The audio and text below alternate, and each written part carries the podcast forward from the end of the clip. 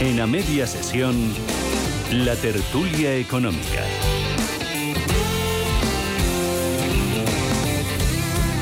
En este lunes y para empezar la semana contamos con Iván Campuzano, economista. Iván, buenas tardes, bienvenido. Muy buenas tardes, Rafa. Y también contamos con Miguel Córdoba, profesor de Economía y Finanzas. Miguel, un placer, buenas tardes. Igualmente, buenas tardes, Rafa.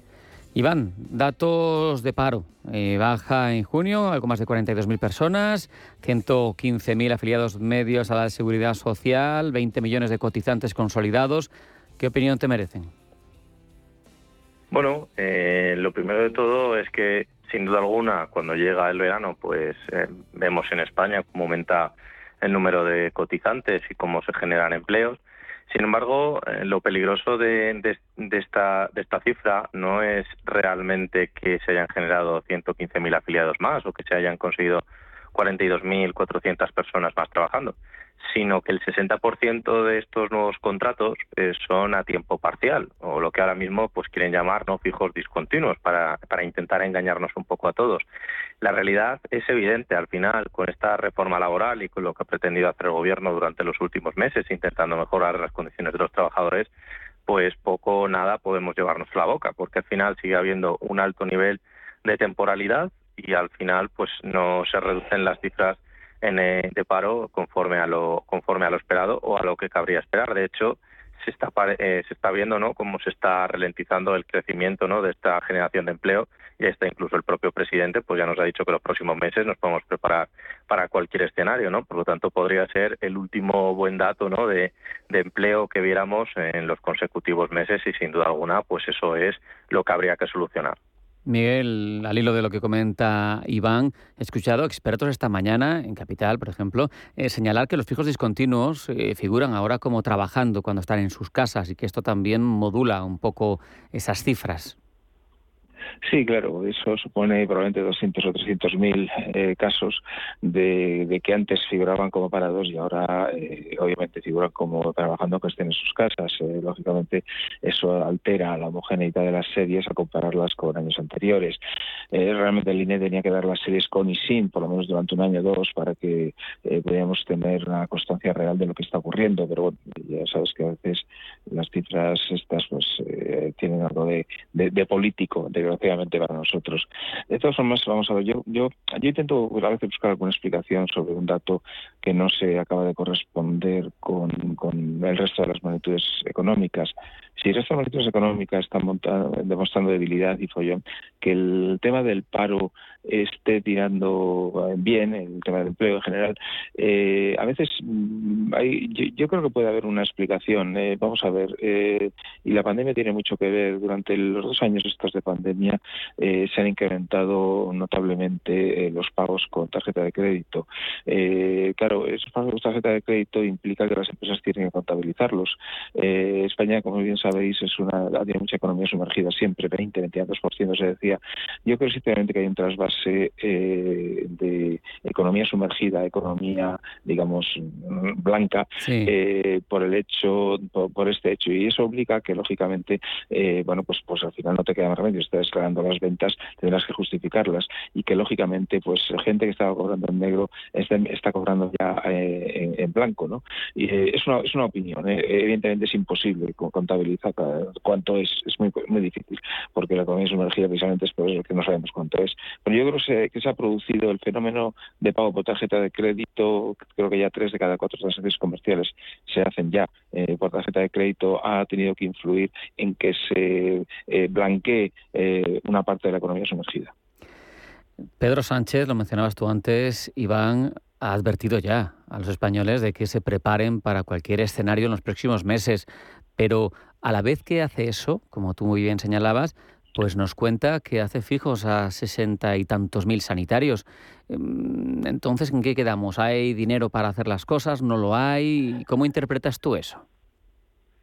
Bueno, lo primero de todo es cierto que nos tenemos que preparar para cualquier cosa y no solamente es porque lo diga Pedro Sánchez, que yo no creo que sea el mejor ni el mayor gurú de economía de este país, sino simplemente porque la situación económica no acompaña. Hoy conocíamos los datos de Alemania de la balanza comercial y veíamos pues que en los últimos 30 años pues no había tenido un dato tan negativo. Y si recordamos que España pues eh, tiene como tercer socio comercial a Alemania con cerca del 12% de sus exportaciones pues ya me dirás eh, qué economía se nos va a quedar por lo menos dentro de lo que es el comercio exterior. Por otro lado lo de los 65.000 sanitarios que pretende regularizar lo primero de todo no es un empleo que esté generando Pedro Sánchez es decir no es que se haya vuelto dadivoso y le, y le guste ahora contratar tan sanitarios, ¿no? que lo han pasado tan mal durante todos estos meses de la pandemia, sino simplemente pues que lo que está diciendo es que se van a regularizar 65.000 personas, pues que en muchos casos ya se encontraban interinos o que ya formaban parte de las propias estructuras o plantillas de los hospitales, ¿no? Por lo tanto, no es que esté aumentando más las plazas. Luego, por otro lado, esto venía por normativa europea, es decir, que no es que eh, Pedro Sánchez ahora mismo se haya vuelto generoso, sino que le han, se lo han impuesto desde Bruselas y por último lado las transferencias de, la sanidad de competencias las tienen las comunidades autónomas. Es decir que es que él no ha hecho nada. El dinero lo van a poner las autonomías y los planes de, de incorporación de los profesionales los van a dictar cada una de las consejerías de sanidad. Por lo tanto volvemos a lo mismo. Promete algo cuando no es ni con su dinero ni con su capacidad. Por lo tanto, pues bueno, buena entrevista se marcó. Hmm. Miguel Calviño reúne este lunes al Consejo Asesor de Economía, lo hace en plena escalada de inflacionista, ya lo sabemos, un IPC por encima del 10% y prepara medidas, prorroga algunas que ya tenía, pero el hecho es que todas las medidas paliativas que lanza el gobierno lo que hacen es eh, sumarse a una sociedad subsidiada, más del 40% de la actividad productiva depende directa o indirectamente del Estado. En tu último artículo reflexionas sobre ello. Explícanos. Sí, bueno, es, que el problema es ese, ¿no? Que al final, en vez de tomar medidas, digamos, atacando los problemas, lo que hace es poner parches, poner tiritas. Eh, eh, decir, vamos a ver, yo, por ejemplo, de los 20 céntimos de gasolina, para mí yo no lo entiendo, porque efectivamente eh, se está incrementando el consumo, ¿eh? porque, bueno, pues efectivamente quien tiene dinero dice, hombre, mira, me sale más barata. y eso, evidentemente, no ayuda a, bajar la inflación, ¿no? Lógicamente, si la gente tiene más disponibilidad de dinero, pues, pues, pues, gasta más. Entonces, yo, yo creo que eso, que, es, que este, este no es el modelo, ¿no? Entonces, eh, yo, por ejemplo, eh, una medida que pongo ahí, eh, mira, pues vamos a intentar, también para eliminar la economía sumergida, pues vamos a los que contribuyen.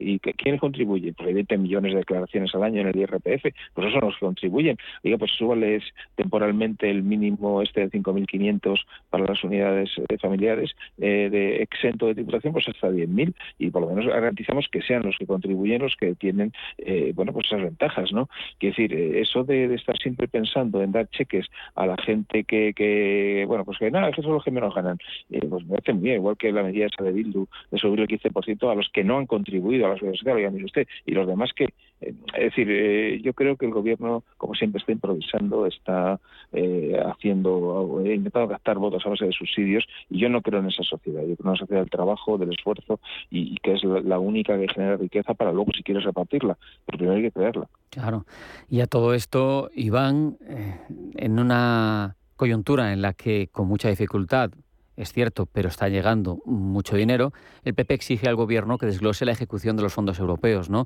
su impacto en términos de crecimiento o de creación de empleo. ¿Es básico que, todas las medidas que se arbitran, que todos los fondos que llegan eh, tengan un efecto medible, que podamos medir las cosas para evaluarlas?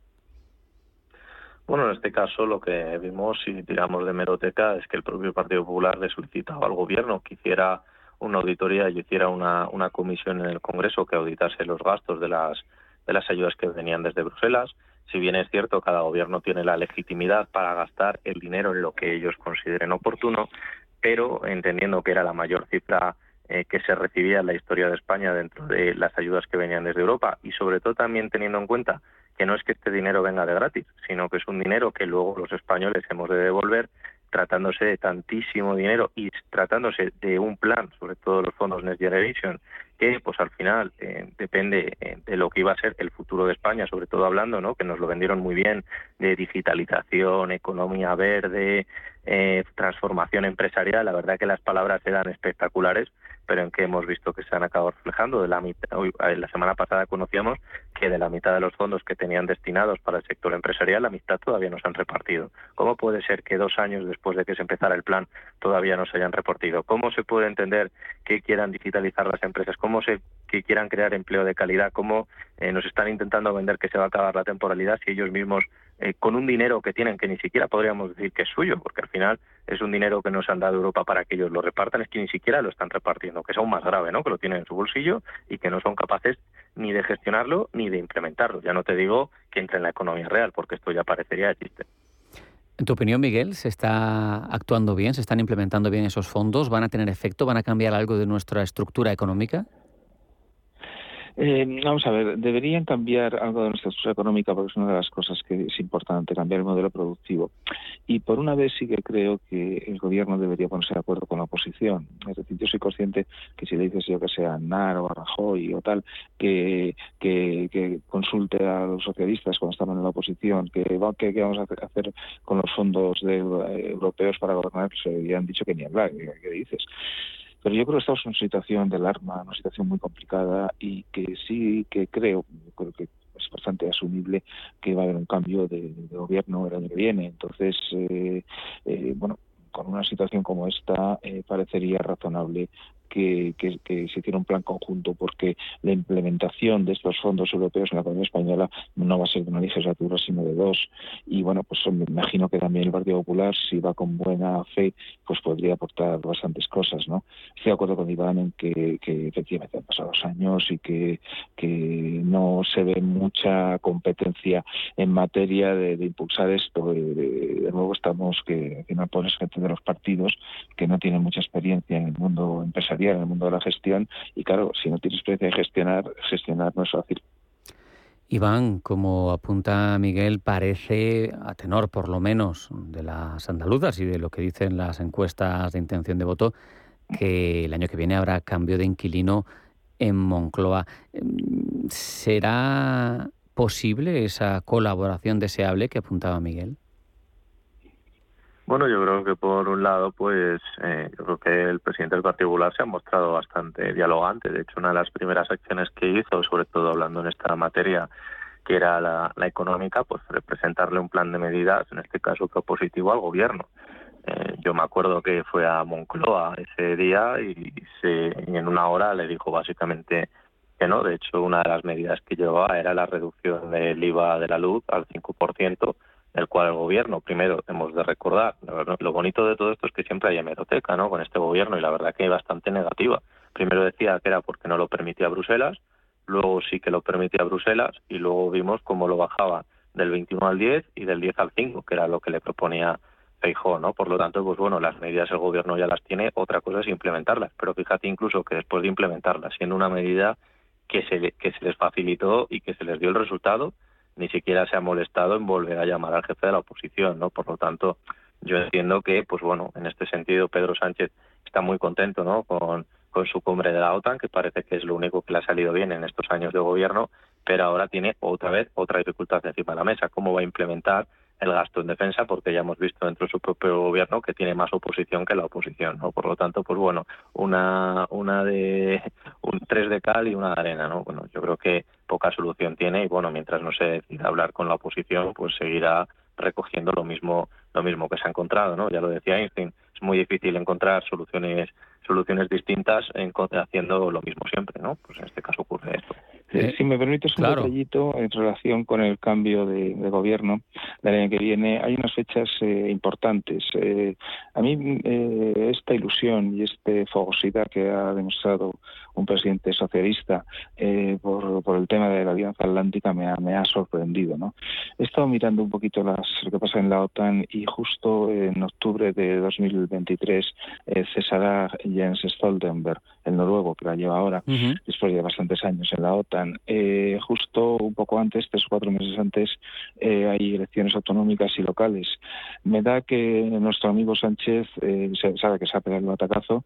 En el verano limite, pone otro para que se enfrente a Feijóo, que sabe que lo va a ganar, y pacta, si puede, irse a la OTAN. Yo creo que es un escenario que puede ser factible. Bueno, ya hubo un socialista en la OTAN, ¿no? Ahí teníamos a Solana.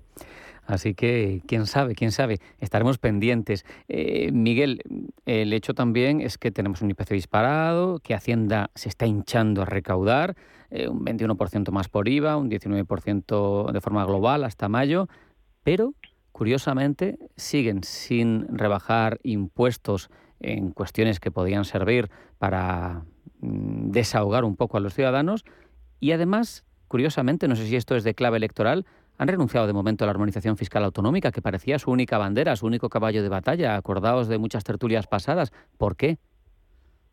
Bueno, yo creo que primero porque no van a tener tiempo, les quedan meses, quedan meses y, creo que saben que no van a seguir. Y una ley de ese tipo es muy complicada, genera mucho joyón eh, eh, mediático y ahora es lo que menos les interesa. ¿no? En cuanto al incremento, es, normal. Si hay inflación, pues lógicamente los, impuestos giran sobre el incremento de las cosas y es lógico que haya esos eh, incrementos importantes. ¿no? aparte también venimos de una época de la pandemia que, que a veces nos olvida que antes había menos actividad, ahora hay más. Bueno, está viendo, se está contratando, como hemos dicho, a mucha más gente, eh, incluso indefinida, eh, y toda esa gente que, esa, que yo opino que está formando una parte de la economía sumergida, pues lógicamente también supone eh, más retenciones y por tanto más, más, más IRPF, y esa gente, bueno, pues, pues a lo mejor también tiene algo más de dinero y puede consumir más. O sea que, digamos, a mí no me extraña que aumente ese tema, y solamente el impuesto de hidrocarburos es una salvajada, mm. lo, que se compra. Imagínate el precio que está la gasolina o sea que eso entra dentro de lo normal. Lo que no entra de lo normal es lo que tú has dicho, ¿no? que no hay otras medidas para arreglar otras cosas. En este caso que comentábamos, Iván, no sé cómo lo venderá eh, Ayuso, porque probablemente no sea en este caso por su solo por su posición al menos, pero parece que se, se, va a salir con la suya y va a seguir teniendo esa independencia fiscal por la que tanto ha luchado y por la que ha asegurado que plantaría cara incluso en los tribunales al gobierno. Parece que se va a librar.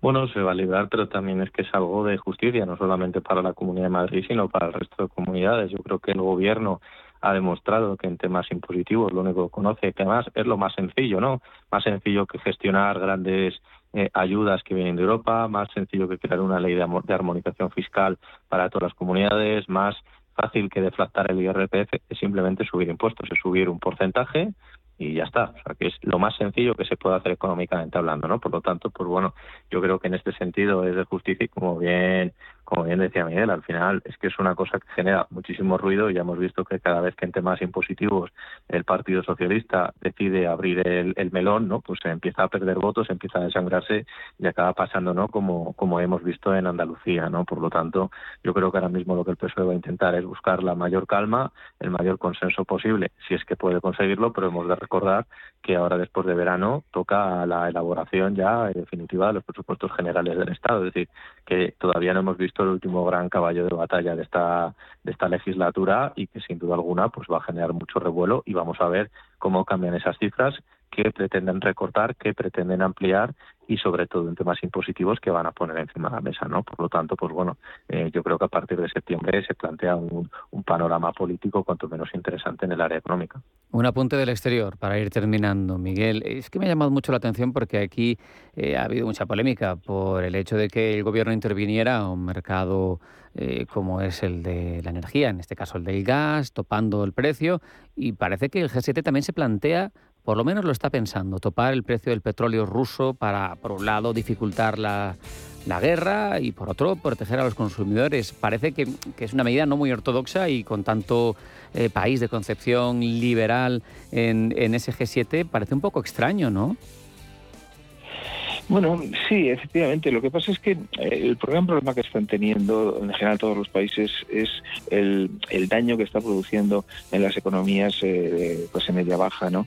Entonces, claro, eh, al final ahí está una buena parte de los votos y lógicamente tampoco se puede pueden decir, mira, tú sigue sin que te suban el sueldo, tú sigue aguantando con los incrementos de La No es muy mala y hace mucho daño y a veces se utilizan cosas no ortodoxas, yo no estoy de acuerdo con ellas y otro libre mercado de funcionar lo que yo no estoy muy seguro es si realmente el G7 está haciendo todo lo que puede eh, para evitar este tema, porque tú sabes que con el fracking de las, eh, del tema en Canadá o en Estados Unidos podrían incrementar profundamente el, eh, tema del petróleo, sustituyendo al ruso y enviándolo en barcos, aunque sea algo más caro, pero se podía evitar el tema del petróleo ruso con una buena planificación.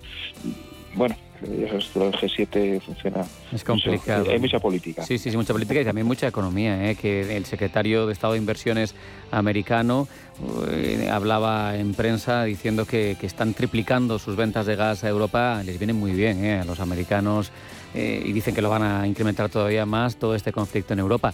También hay malpensados que dicen, bueno, eh, hay beneficios aquí, pues bueno, les interesa que esto esté movido al avispero y que ya no compremos a Rusia. Me voy, que se me, voy por los cerros de Úbeda y se nos acaba el tiempo. Iván, Miguel, muchas gracias, un abrazo, hasta la próxima. Igualmente. Saludos.